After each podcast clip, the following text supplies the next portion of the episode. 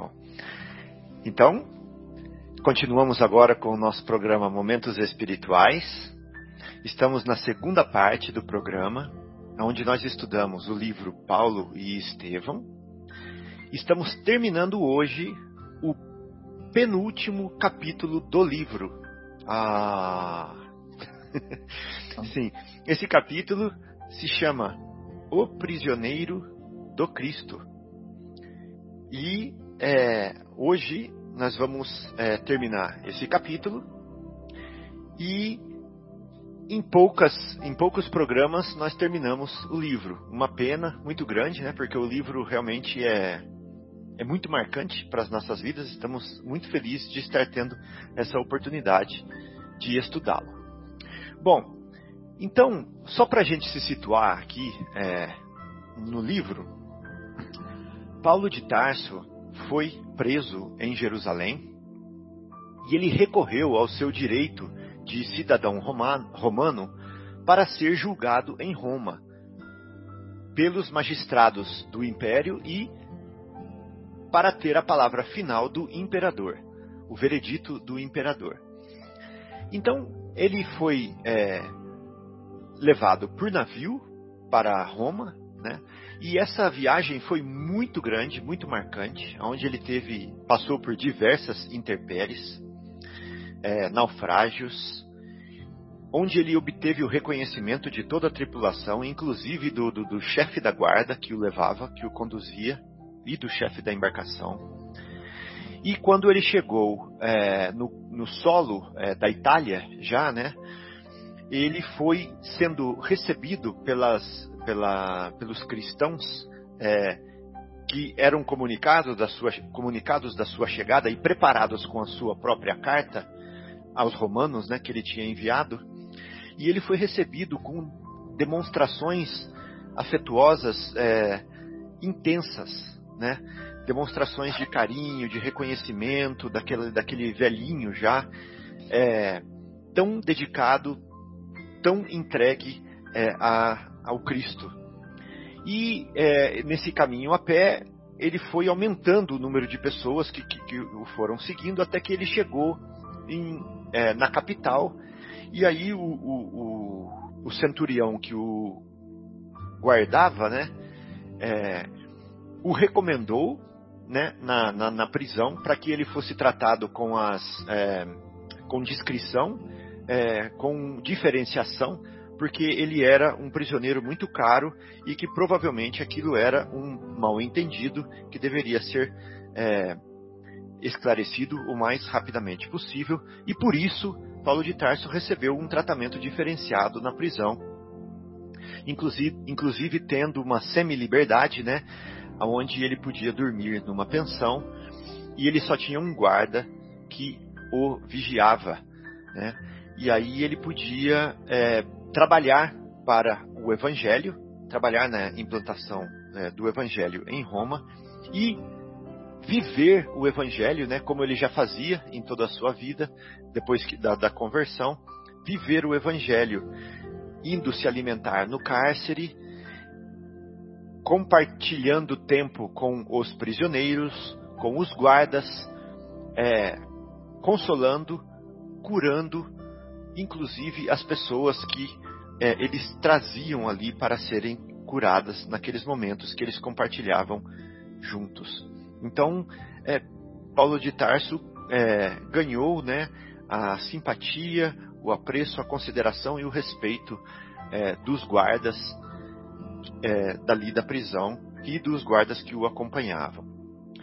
Bom, quando ele chegou na cidade de Roma, um velhinho foi logo falando para ele do que estava acontecendo, né? Que era ah, os espetáculos dos cristãos sendo martirizados no circo romano.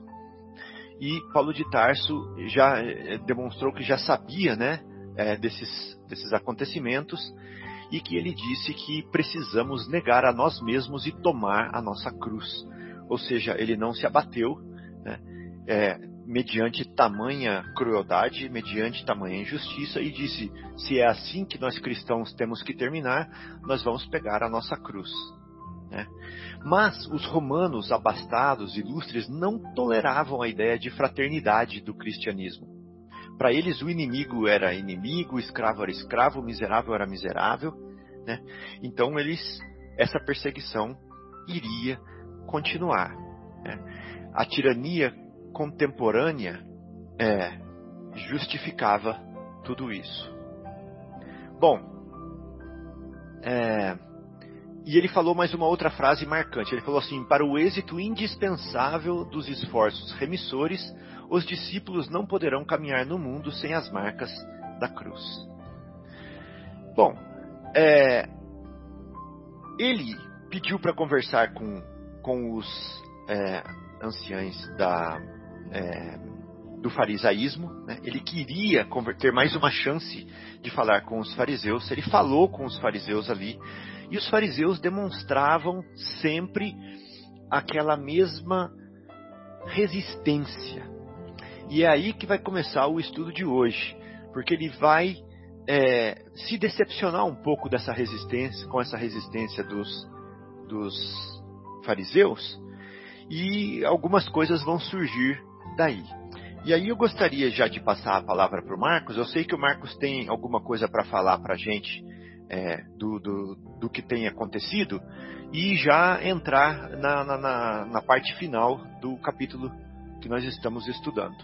Então, Marcos, é, o que você teria para compartilhar com a gente? Beleza. Obrigado, Fábio. É, vamos dar sequência então aqui à leitura do, do livro Paulo e Estevão, né?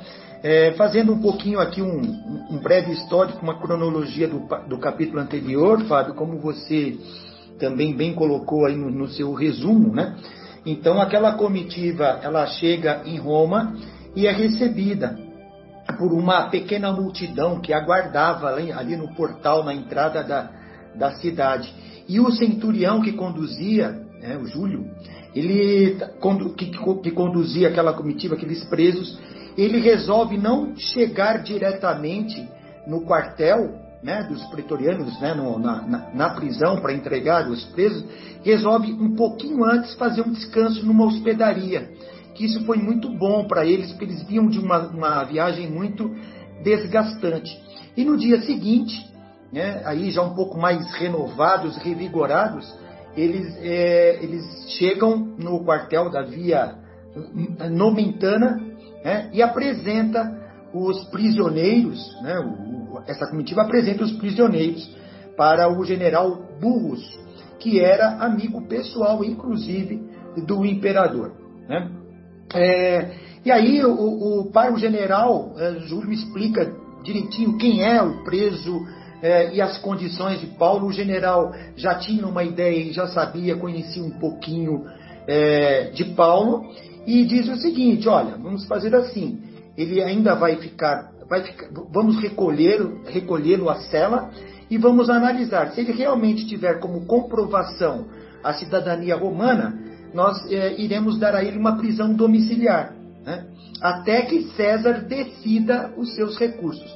Então ele ali passa aí dois dias presos na cela, ele recebendo inclusive a ração, né? O Fábio, como você explicou até no programa passado, é, ele fica esses dois dias presos e depois comprovam que ele é o cidadão romano, então ele passa é, a, a, a, ter essa prisão domiciliar. Só que essa prisão domiciliar ela teria que ser bem próxima ali da. Ele não pode se afastar tanto da prisão, da prisão é, propriamente dita. Então ele tem que ficar ali nas imediações. Aí Lucas aluga um aposento, né, uma, um quarto, né, humilde inclusive, ali nas cercanias da prisão. E Paulo continuou é, redigindo as suas epístolas, né, consoladoras e sábias. E aí, já na, na hospedaria, ele pede para que Lucas, é, o Timóteo e o Aristarco, eles, eles procurem emprego, procurem alguma ocupação ali, e que ele, Paulo, iria continuar é, a, a, sua alimentação ia ser com a ração da cadeia, mesmo, mesmo não estando preso. Então o que ele fazia? Ele ia todo dia nas grades da prisão e ali ele se alimentava, porque ele tinha direito, como cidadão romano, a esta, a esta ração. Né? E o que ele fazia? Ele aproveitava essa oportunidade para pregar, né? Para pregar aqueles presos que ali estavam. Né? E esses, esses presos recebiam essa, essas palavras de Paulo, como descreve aqui Emmanuel, como um bálsamo de santas consolações. Olha, é, eles não se sentem é, abandonados, os presos. Olha que interessante. Então, ele aproveita essa, essa ida para pegar o seu alimento para poder pregar. Inclusive, até nós falamos no programa passado também que nessa, nessas idas para a prisão ele conhece lá o Onésimo e numa das cartas a Filemon ele pede para que Filemon é, é, perdoe o Onésimo né, e o receba é, novamente. Aí ele pede, né, então, como você falou, o, o Fabinho, é, pede para o Lucas convocar os israelitas da região porque ele quer um entendimento com eles, ele quer conversar com eles, né? Então esses israelitas é, comparecem né, no, no, no, local onde ele está, né? Até agora começa aqui, de fato, a minha, a minha leitura de, dessa, dessa parte. Então eles aparecem em grande número, esses, esses ancião, ancião, anciães né, de Israel comparecem e lotam lá o aposento do Paulo. Paulo começa a expor as notícias né, generosas do reino de Deus, esclarece a sua posição, né, é, refere-se às preciosidades do Evangelho, né, e assim, os ouvintes, eles ficam assim, algum, acham tudo isso muito interessante, né? Mas de toda forma acabam tomando uma atitude reservada e duvidosa. Né? Por quê? E aquilo é um pouco contrária às tradições deles, mas eles ouvem com muita atenção. Quando terminou a oração né, do Paulo, entusiástica né, a, respeito, é, a, é, a, respeito do Evangelho, o, o rabino chamado Menandro, ele clamou, ele fala em nome de todos ali, né? Porque eu acho que talvez ele fosse o, a, a entidade mais, é, digamos ali que o, o, líder, né, daquele grupo. Ele fala assim, palavras dele, vou ler. É, Vossa palavra merece nossa consideração. Falando para Paulo, né? O Menandro falando para Paulo. Entretanto, amigo, entretanto, amigo, ainda não recebemos nenhuma notícia da, Ju, da Judéia a vosso respeito. Temos, todavia, algum conhecimento desse Jesus, né? E a quem vos referia com, com ternura e veneração. Fala-se dele em Roma como um revolucionário criminoso que mereceu o suplício reservado aos ladrões e malfeitores de Jerusalém. Sua doutrina é a vida por contrária à essência da lei de Moisés. Então ele fala isso né, para Paulo. É, sem embargo, desejamos sinceramente ouvir-vos né, sobre o novo profeta, com a calma necessária. Né, com a calma necessária. Por outro lado, é justo que não sejamos nós apenas os ouvintes dessas notícias singulares. Convém que vossos conceitos sejam dirigidos à maioria dos nossos irmãos, a fim de que é, os julgamentos insolados não prejudiquem os interesses do conjunto. E, e Paulo de Tarso, então, percebeu naquela observação, aquela, aquele pedido, né, é, que marcasse um dia de pregação para um grupo muito maior, né, é, uma assembleia maior. Né. E então nesse dia que eles marcaram, nesse dia mar, marcado, havia uma aglomeração de um número muito grande de israelitas, né, que se desbordava naquele quarto humilde.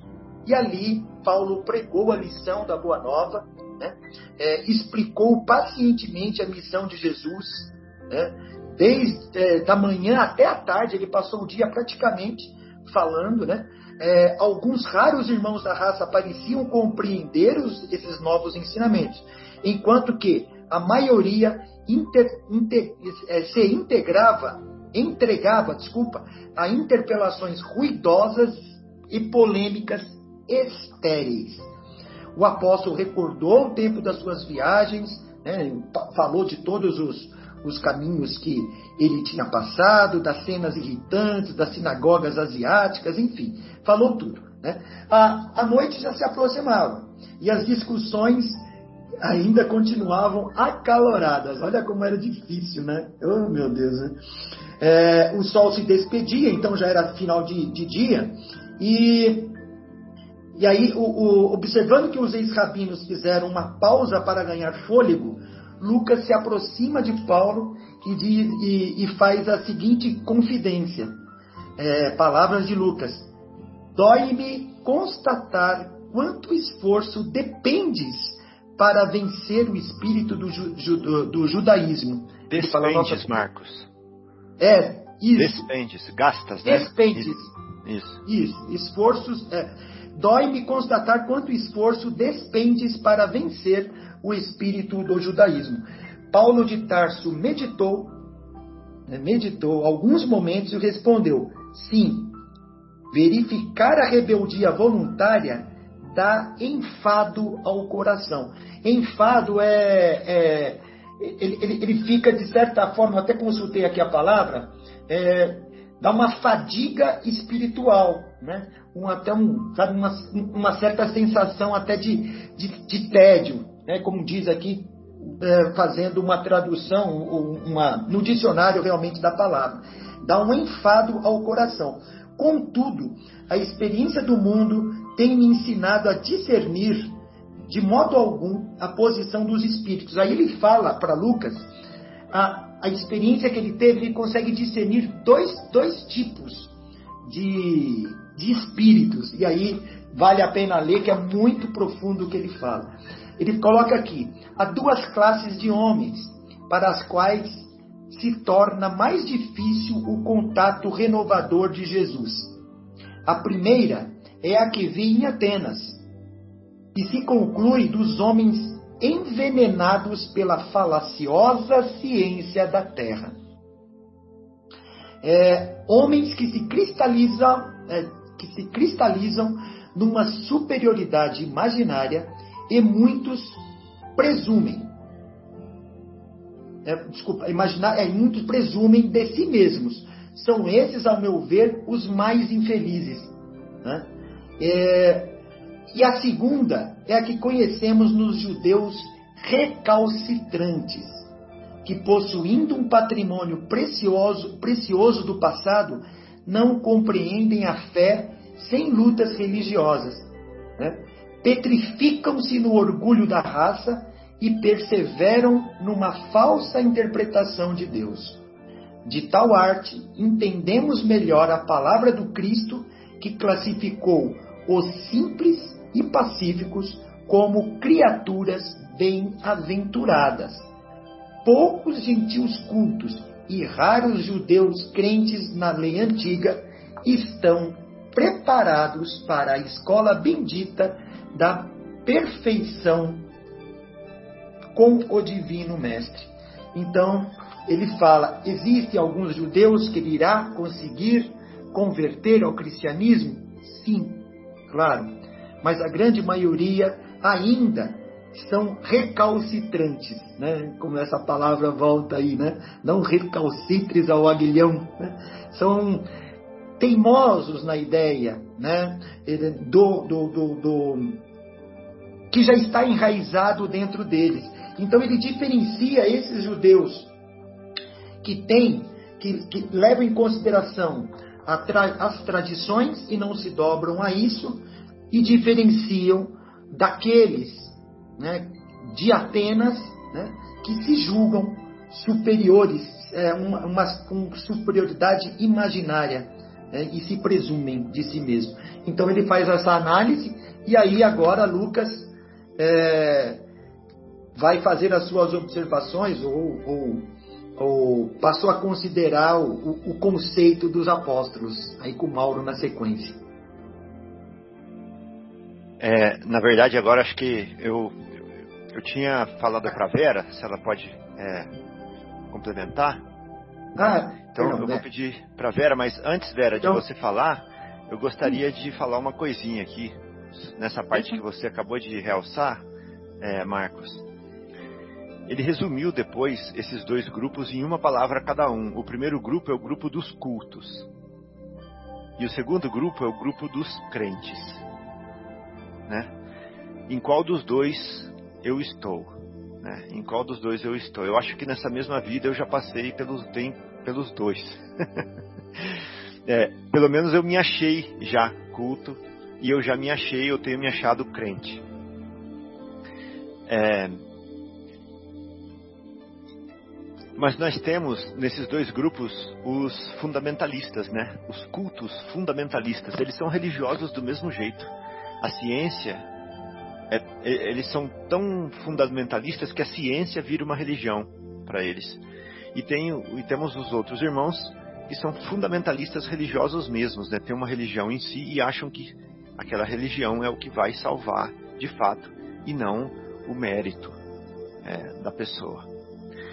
É... é... não, bem, bem lembrado, viu, Fábio? É. é, isso mesmo. É, na, no resumo dessa parte são os cultos que se julgam, né? É. Acham que, que, que, estão acima de tudo pela inteligência, né? É. Digamos assim. E, e, e aí os, os fundamentalistas religiosos, né? Que é aqueles que Sim. não se dobram à ideia do novo. É. Também. Exatamente. E ele falou uma coisa aqui tão forte que ele falou assim: a falaciosa ciência da Terra, quando ele está falando dos cultos. Falácia é mentira, né? Então, a mentirosa ciência da Terra. Você já pensou um cientista escutar isso? que a ciência que ele estuda e que ele trabalha com ela é falaciosa? Vamos é. tentar. É... Porque a, verdade de hoje pode não ser a verdade de amanhã, né? É. Quanto na ciência mesmo, ela não que ela, ela, ela às vezes acerta, é evidente, claro, mas a história conta que a ciência também erra e muito. Né? Quando fala que a, a, Terra é o centro do universo e nem sequer o Sol é, né? Uhum. E assim por diante, a ciência está descobrindo verdades. Né? É. E ela se julga dona da verdade sem antes descobrir a verdade. É. Né? Eu creio. É falaciosa. É. E além disso, além de tudo isso que você falou, Marcos, a ciência é a ciência da matéria. Mas a matéria, ela não é, ela está, né? A matéria é transformação o tempo todo. A ciência verdadeira é a ciência do espírito, né? Que é imortal. Essa é isso sim seria ciência, né? E, é, e a matéria, cadê ela? Cadê a matéria? Vai entrar no corpo, vai ver dentro da célula, vai ver dentro do, do, do, do DNA, vai ver as moléculas, vai ver o átomo, vai dentro do átomo, dentro do núcleo do átomo e vai procurando. Quando você achar uma partícula, você entra na partícula e vai ver que ela é composta de outras partículas e tão longe uma da outra como uma bola de futebol no, em relação no centro do campo em relação a uma pessoa da arquibancada. E você vai nessa partícula e você vai ver ela é composta de outras partículas e depois vira energia e essa mesma partícula ela desaparece, aparece, desaparece, para cadê ela? Entendeu? E, e quando ela desaparece, ela vai para onde? É. e depois ela aparece de novo. E aonde que é esse lugar que ela foi quando ela desapareceu antes dela aparecer de volta? Então, é. cadê a matéria? Né? Cadê a matéria? A matéria não existe. Ela, a não, gente vê o efeito, né? A gente vê o efeito dela, a gente vê o efeito dela, e, e esse efeito é dinâmico, ele muda o tempo todo. O que é eterno e o que existe de fato é o que é digno da eternidade. E o que é digno da eternidade é o espírito, né? Imortal. Uhum. Então, por isso que ele fala da ciência falaciosa da Terra, porque é uma ciência que está mostrando uma coisa que é, é, que muda o tempo todo. Bom, então, é, Vera, desculpa aí que eu tomei um pouquinho, né? Me empolguei. Mas é, eu gostaria é. de, de ver o que você tem para continuar aí para a gente a história. Vamos continuar assim, mas acho que, como você falou, todo mundo já passou por essas duas situações, né? Os gentios cultos né? e os judeus crentes, né? Uh, porque houve um tempo que a religião, como eu falei para você, eu vim da religião católica e ela não mais atendia aos meus anseios, né? E aí eu deixei de acreditar. Então eu não acreditava mais em Deus. Para mim era pura ciência. Até que a vida vai cutucando a gente, a gente vai buscando, acha que as coisas também não estão satisfazendo mais. Aí eu descobri o Espiritismo.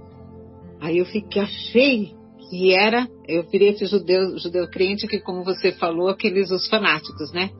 Achei que o Espiritismo ia, nossa, ia salvar o mundo. E aí você quer que todo mundo vire espírita. Sabe o espírita chato? E depois tudo isso passa, né? Essa febre passa e a gente já pontua um pouquinho mais, graças a Deus, né? Porque espírita chato ninguém, chato ninguém merece. Mas vamos lá. Vamos começar continuar aqui com o Lucas, né? Que então considerou o justo conceito de Paulo, mas o ambiente lá estava, como já Marcos disse, estava todo tumultuado, né? Ficou tumultuado, falatório, burburinho, né?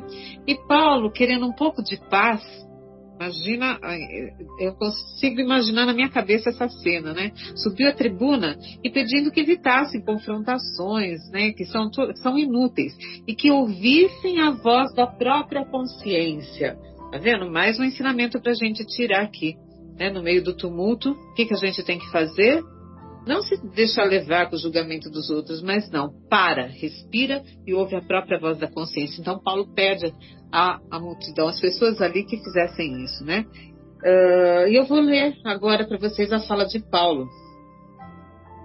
Ele diz assim: Continuai examinando a lei e os profetas, nos quais encontrareis sempre a promessa do Messias que já veio Desde Moisés, todos os mentores de Israel referiram-se ao Mestre com caracteres de fogo. Não somos culpados da vossa surdez espiritual. Invocando as discussões ferinas de há pouco, recordo a lição de Isaías quando declara que muitos hão de ver sem enxergar e ouvir sem entender. São os espíritos endurecidos que, agra agravando as próprias enfermidades, culminam em lutas desesperadoras para que Jesus possa, mais tarde, convertê-los e curá-los com o bálsamo do seu infinito amor. No entanto, podeis estar convictos de que essa mensagem será auspiciosamente recebida pelos gentios simples e infelizes, que são, na verdade, os bem-aventurados de Deus. Né? Essas são as palavras de Paulo. Quando ele diz isso, a plateia fica muda, calada.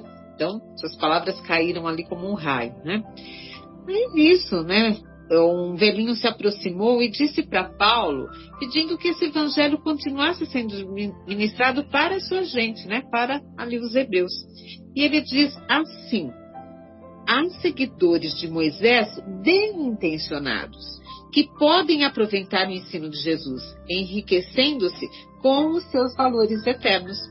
Então, esse velhinho é aquele que vai ali pede para Paulo para que esse evangelho continue, que eles querem escutar isso, porque tem seguidores, reais seguidores mesmo, e não aqueles os, os que se dizem os os falsos profetas, vamos dizer assim, talvez os fariseus, que Paulo já foi um quando era Saulo também, né? Uh, Aí Paulo abraçou o velhinho, né, dizendo que ele viesse ali sempre que quisesse e, e que poderia ele copiar os textos. Ele questiona se Paulo não iria ensinar na sinagoga. Paulo responde que agora preso ele não poderia, mas escreveria uma carta aos irmãos de boa vontade. A reunião acabou e Paulo passou a dedicar-se na escrita da carta, que fazia com muita atenção e comoção. Os companheiros dizem, né, com lágrimas até. Depois de dois meses, entrega Aristarco para copiá-la e diz: Vou ler as palavras aqui de Paulo. Esta é a epístola aos Hebreus. Fiz questão de grafá-la, valendo-me do meus, dos próprios recursos, pois que a dedico aos, aos meus irmãos de raça e procurei escrevê-la com o coração. Por isso, com lágrimas nos olhos, como os companheiros deles disseram atrás, né? Quando a gente pega a, as epístolas aos Hebreus, ele começa discorrendo, aí vai um bom trecho, sobre quem era Jesus. Ele quer mostrar para os hebreus quem era esse ser. Que eles não reconhecem como Messias, né? E boa parte da epístola se trata de quem é Jesus aos olhos de Paulo. Né? Ele tenta passar essa mensagem aos, aos hebreus. Né? Muito linda essa epístola. Uh, tive a curiosidade de lê-la, né? E é isso, esse trecho meu seria isso. Então, é quando ele escreve a epístola aos hebreus. São essas as condições. É, Vera, muito, muito legal. E a gente sempre fala que Paulo é o apóstolo dos gentios, né? Sim. Mas aqui deu para sentir é, a comoção dele, né? O amor e a vontade de, é, de mostrar para os irmãos da raça e da, e da decepção nele, né? Do enfado, né, Marcos? Dele, de que os irmãos da raça não compreendem a mensagem do Cristo. E aí, graças a esse velhinho, né, que fala para ele assim: reconheço o exato sentido da vossa palavra, mas desejaria pedir-vos que este evangelho continuasse a ser ministrado à nossa gente, porque ali o Paulo estava praticamente desistindo dos judeus. Ele praticamente falou assim: olha, não dá, não dá mais para vocês. Eu vou parar de falar com o judeu crente, né? E vou parar de falar com o ateniense culto. Eu vou falar pro pobrezinho daqui cristão, daqui de Roma, né, que entende a palavra do Cristo. É para eles que eu vou falar agora. Aí vem esse judeu e fala para ele assim: "Não, moço. Eu reconheço o sentido da sua palavra, mas eu desejaria pedir-vos que este evangelho continuasse a ser ministrado na nossa gente. Lá também há seguidores de Moisés bem intencionados, que podem aproveitar o ensino de Jesus, enriquecendo-se com os valores eternos. Aí o Paulo fala assim: porra, é mesmo, né? Lá tem mesmo. Então eu vou fazer o seguinte: eu vou fazer a carta do meu coração para eles, eu não vou desistir deles. E aí vem a, a, a epístola dos, é, aos Hebreus, que é, eu, eu, eu não tenho certeza, mas eu acho que é a epístola mais longa e eu acho que é a. Eu não tenho certeza disso que eu estou falando, eu imagino que seja mais longa. E é aquela que ele escreveu de próprio punho, né? Que ele declara aqui. Então, é onde ele vai é, abrir o coração dele e deixar as lágrimas dele é, invadirem o coração do, do, dos, da sua raça e deixar marcado para sempre. Então, Sim. É... Tanto, né, Fábio, que ele tem essa sensibilidade, porque ele também perseguiu Jesus em época atrás, uhum, né? Uhum, uhum. Então, e assim Exato. como ele, é, ele nasceu para essa nova vida, com esse, esse, novo entendimento, acho que por isso dessa comoção Exato. de escrever essa carta aos Hebreus, né? Ele tirou realmente do fundo do coração, porque ele falava com propriedade. É. propriedade, é isso. Porque se a gente pensar, foi difícil aquela época. Você imagina, para chegar uma notícia até outro extremo, É. era complicado. E não, se não tivesse sido por Paulo, É. é, talvez o cristianismo tivesse se apagado ou ficado restrito a uma região só. Porque Com era muito certeza. complicado. Se escutavam burburinhos, em Roma falava uma coisa, em outro lugar É. falava outra. Eram as notícias que chegavam por alguém que É. trouxe aquilo lá. Olha, está acontecendo aquilo naquela cidade, aconteceu isso. Imagina, né? Não tinha, né? o noticiário das 10, não tinha nada. É. Então chegava-se por palavras de alguém com um ponto de vista. Então acho que era muito complicado mesmo. Acho que não dá nem para culpar tanto o povo ali, né? É. Mas assim, ele vem assim com todo o coração e empenho porque ele falou realmente daquilo com propriedade mesmo. É Uhum. isso. É isso aí. Muito obrigado, viu, pelas suas palavras, pela contribuição. Mauro, e aí, Mauro, como que continua essa história? Então, Fábio, eu, pelo que você falou agora há pouco, eu achei bastante interessante quando você fala que Paulo estava quase desistindo dos hebreus, né? Uhum. E aí ele resolve escrever a, a epístola aos hebreus. Então tem um, um fato interessante que, eu, que não tem a ver, não tem e tem a ver com a história, mas é, eu achei interessante colocar agora isso. É, a, a, essa epístola foi escrita lá por volta dos anos 60 depois de Cristo, né? E durante 1500 anos a, a igreja dominante na época, que era a igreja católica, né? Ela dava como autoria dessa epístola de Paulo de Tarso.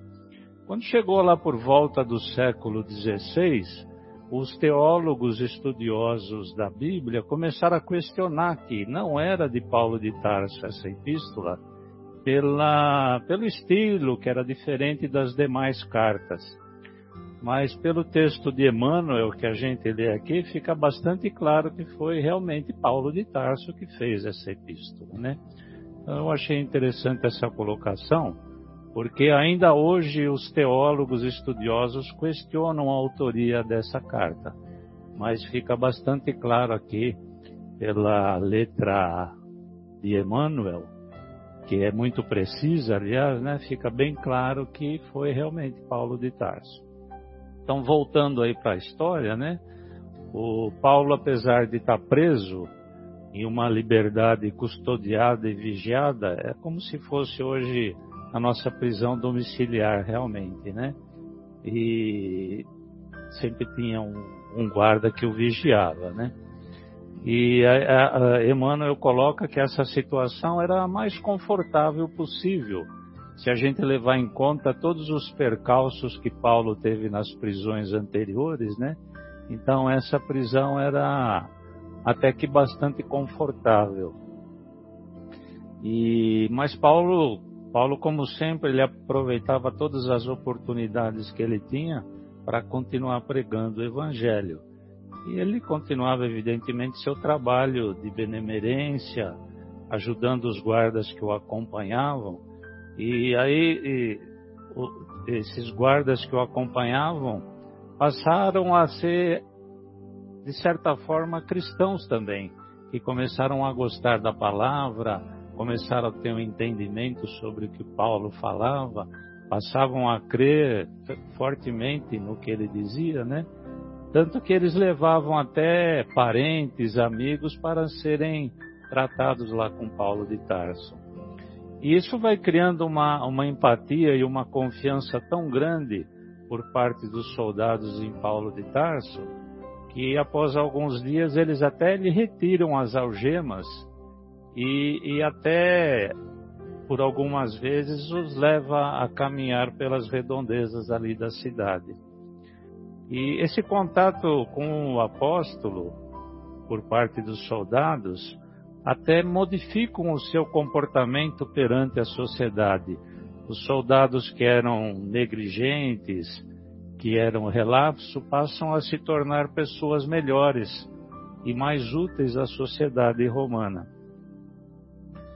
Um fato interessante que Emmanuel narra também é que esses soldados passavam até a disputar a, a vontade de prestar o serviço ali, de tão, de tão como eu diria, é, de tal apreço que eles passaram a ter por Paulo de Tarso, né?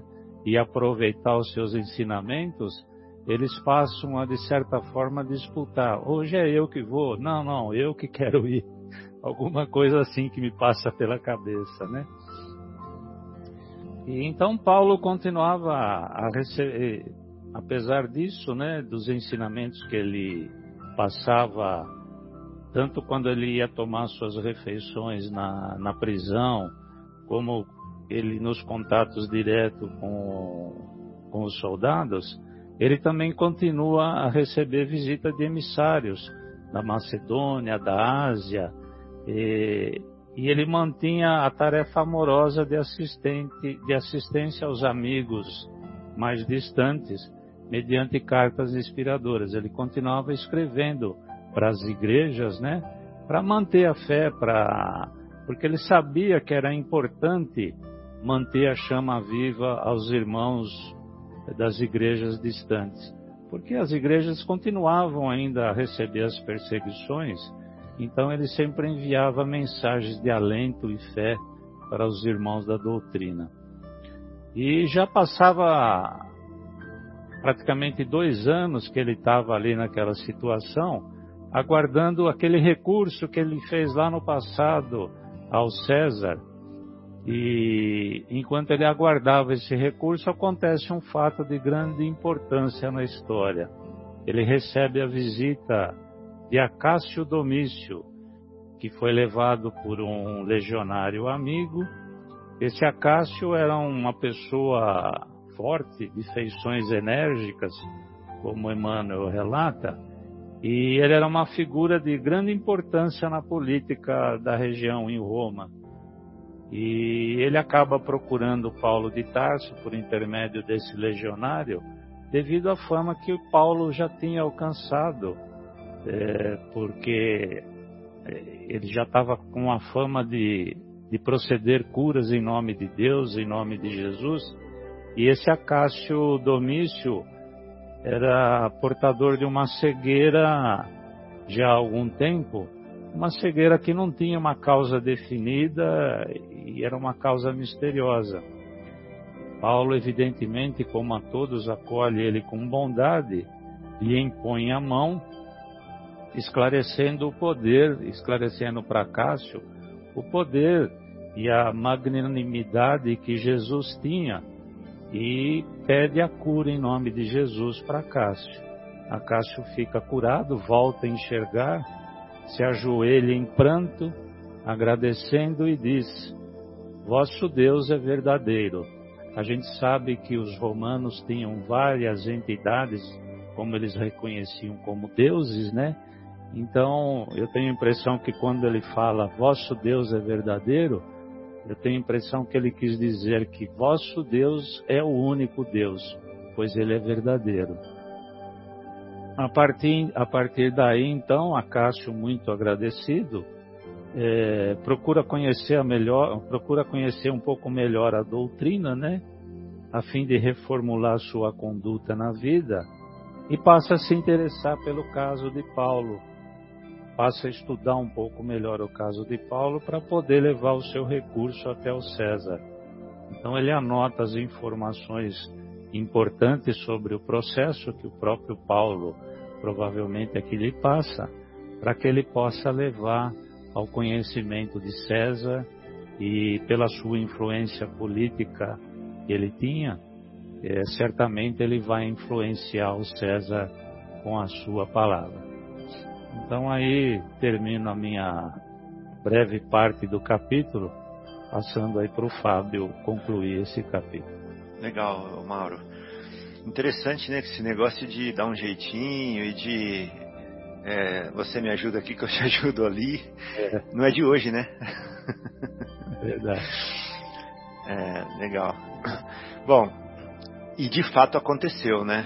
É, esse, esse é, influente, Acácio Domício, ele, ele usou da sua influência política e depois de quatro dias estava lá Paulo de Tarso sendo chamado a depor. Ou seja, o processo dele estava completamente esquecido, já fazia dois anos que ele estava lá é, é, vivendo como preso, né? Mas, de repente, esse é, a Cássio Domício usou da sua influência. Passaram quatro dias, ele foi lá chamado para depor, né, de acordo com as ordens legais, e aí ele apareceu lá sozinho perante os juízes, né, porque as ordens eram essas, que ele tinha que ir sozinho. Bom, os magistrados, né, os juízes patrícios, verificaram a inconsistência né, do, da acusação a infantilidade dos argumentos apresentados pelo Sinédrio, eles nem entendiam isso direito, eu acho, né? E não só atendendo à situação política do Acácio que pediu isso, né? Que, que, que influenciou o feito, mas também pela profunda simpatia que eles, é, que eles adquiriram ali na hora pela figura do apóstolo. Então eles falaram assim: puxa vida, não tem nenhum fundamento essa acusação e esse velhinho simpático aí, né? Vamos absolvê-lo de nossa parte aqui. E aí é, mandaram lá para o imperador e o imperador é, carimbou. Beleza, foi realmente absorvido. Absolvido, não, não absorvido. A Vera até riu lá, trabalha no fórum, né? Trabalhava no fórum, né, Vera? Bom, então, Paulo de Tarso recebeu a notícia com votos de reconhecimento a Jesus. Seja feita a vontade de Jesus, mas eu não entendo isso como uma, é, uma vitória mundana para mim. Isso só significa o seguinte: Jesus está abrindo as portas para que eu saia e continue trabalhando para Ele. Né?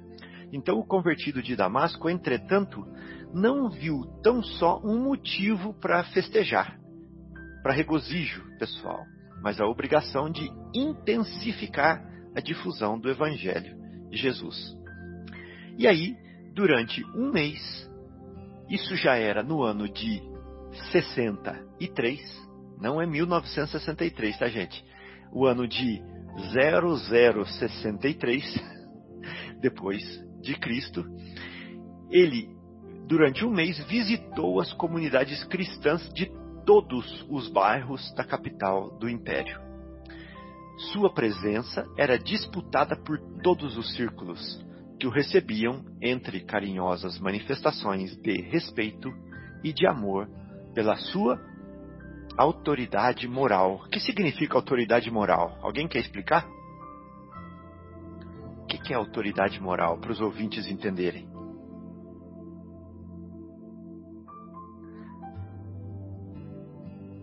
É até, até difícil explicar o que é autoridade moral, né? Não tinha ninguém falando, né? De repente começou o Marcos e o Mauro falarem juntos. Só que o Mauro ganhou, Marcos, porque ele, ele, ele ligou o microfone, você não ligou, tá vendo? Agora. então agora vamos ver o Mauro e depois o Marcos, tá bom, Marcos? quando, quando a gente fala de autoridade moral, é, como eu disse, é até um pouco difícil de explicar, né? É. Mas é aquele que tem no seu coração a chama viva do, do entendimento, do amor, do que significa fazer o bem ao próximo, trabalhar sem interesses particulares, sem esperar retribuição.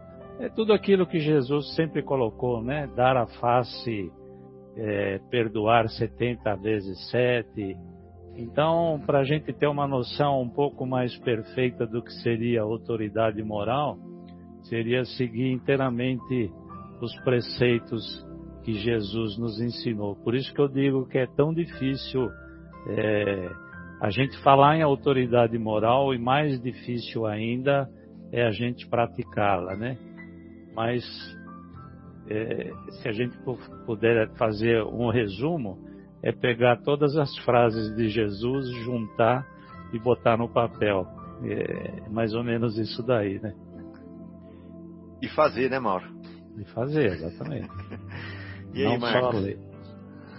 É, eu, eu, eu, claro, faço dos, do mal das minhas palavras, mas eu queria dar um exemplo. Eu conheci uma pessoa, um amigo, que ele ia numa festa de final de ano em São Paulo, era num buffet, era uma festa beneficente, né? E todo ano é, Chico Xavier ia nessa festa, nessa reunião, né?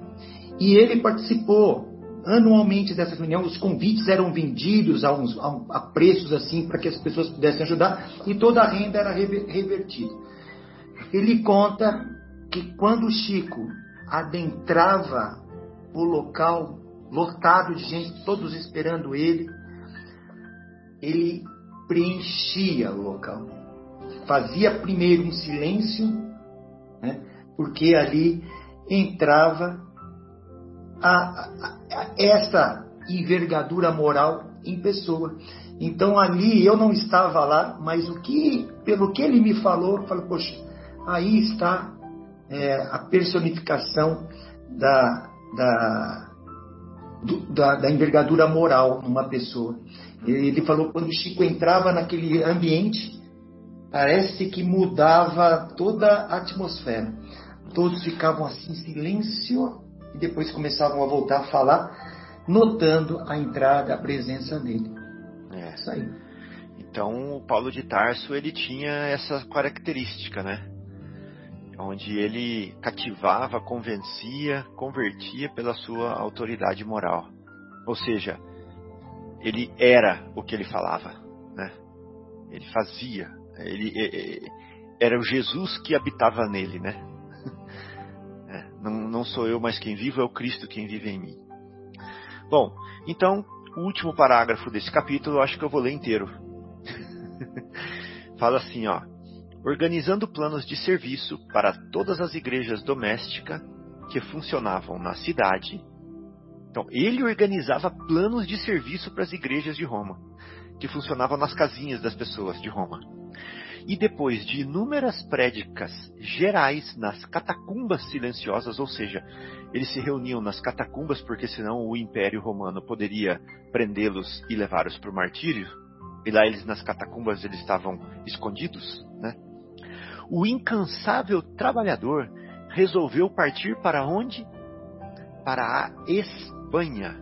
Gente, ele estava vindo lá da Palestina, ele já estava em Roma e ele queria ir mais a oeste ainda, ele queria ir para a Espanha. Debalde intervieram os colaboradores rogando-lhe que desistisse. O velhinho, fica velhinho, né? Nada o demoveu, nada o demoveu, nada tirou dos seus planos. De há muito alimentava o desejo de visitar o extremo ocidente. Para eles a Espanha era o extremo ocidente, né? Acho que não tinha essa divisão que temos hoje de Espanha e Portugal. Era uma terra só. Então, o desejo de visitar o extremo ocidente e se fosse possível, olha essa frase agora para acabar, gente, me ajudem uh, na profundidade dela, tá? E se fosse possível, tá me dando dor de garganta agora para falar essa frase. Desejaria morrer convicto de haver levado o evangelho aos fins do mundo. Então, gente, quando que nós vamos chegar aí? Desejar morrer convicto de haver levado o evangelho aos confins do mundo, sendo que eu não levo muitas vezes o evangelho com a minha autoridade moral para o meu filhinho que está do lado comendo comigo na mesa, ou com um colega de trabalho, ou na casa espírita, ou no programa de rádio. A dificuldade que nós temos de levar o evangelho com a nossa vida, com a nossa postura, com a nossa palavra, com o nosso olhar, com o nosso gesto, com o nosso suspiro, com o nosso desejo, com a nossa vontade. Como é difícil levar o Evangelho com a gente. E esse homem estava ali, acabava de ser absorvido, absolvido. Hoje é o dia do absorvido. Acabava de ser absolvido pelo imperador, né? Por causa da pequenez das, é, das acusações farisaicas. E ele queria mais, ele queria ir para os confins, para o extremo do mundo, porque ele desejaria morrer convicto de haver levado o evangelho aos confins do mundo. Então, essa frase eu gostaria que ela servisse de inspiração para nós, para que quando a gente olhasse para o final da nossa vida, que a gente também é, pudesse ter um pouquinho dessa certeza, sabe? Ainda dá tempo. A gente ter um pouquinho dessa certeza que nós levamos o Evangelho para os confins do, do mundo onde nós é, aonde nós caminhamos, né, por onde nós percorremos, que nós possamos também aproveitar essa chance e esse ensinamento de Paulo de Tarso, que ele se incorpore na nossa vida. Bom, então é isso. Esse foi o final do capítulo. É, no próximo capítulo, o último, né, nós vamos falar ao encontro do mestre e ele já sugere muito, né? Porque os, o título dos capítulos é um resumo já do que é o capítulo, né? Esse que nós lemos agora era o prisioneiro do Cristo. E é, e se alguém tiver algum comentário para fazer desse capítulo, alguma coisa final, sinta-se à vontade. Tá? Se não, Fábio, só, só uma colocação. Falar. Claro. Quando a gente fala de levar o evangelho aos confins do mundo, é, eu, li alguma coisa há algum tempo e achei interessante, queria compartilhar com você. Quando, quando a gente tenta impor a fé para alguém, a gente pode ser mal entendido. Então, às vezes, a gente levar o evangelho por palavras, é, como Paulo muitas vezes foi incompreendido, evidentemente sem querer se comparar a Paulo de Tarso, mas às vezes a gente falando você não consegue convencer as pessoas por uma série de motivos que não vale nem a pena elencar. Cada um tem uma convicção, cada um acredita, cada um tem seu livre-arbítrio. Mas a forma mais eficiente de a gente levar o Evangelho é com a nossa postura, com a nossa forma de agir, com a nossa postura perante a sociedade, perante o mundo, com os exemplos, com a educação que a gente possa dar. Então, eu acho que isso daí fica muito mais gravado na cabeça das pessoas do que simplesmente palavras. Evidente que a gente, quando puder conversar sobre o Evangelho com pessoas que estão abertas, é de suma importância, né?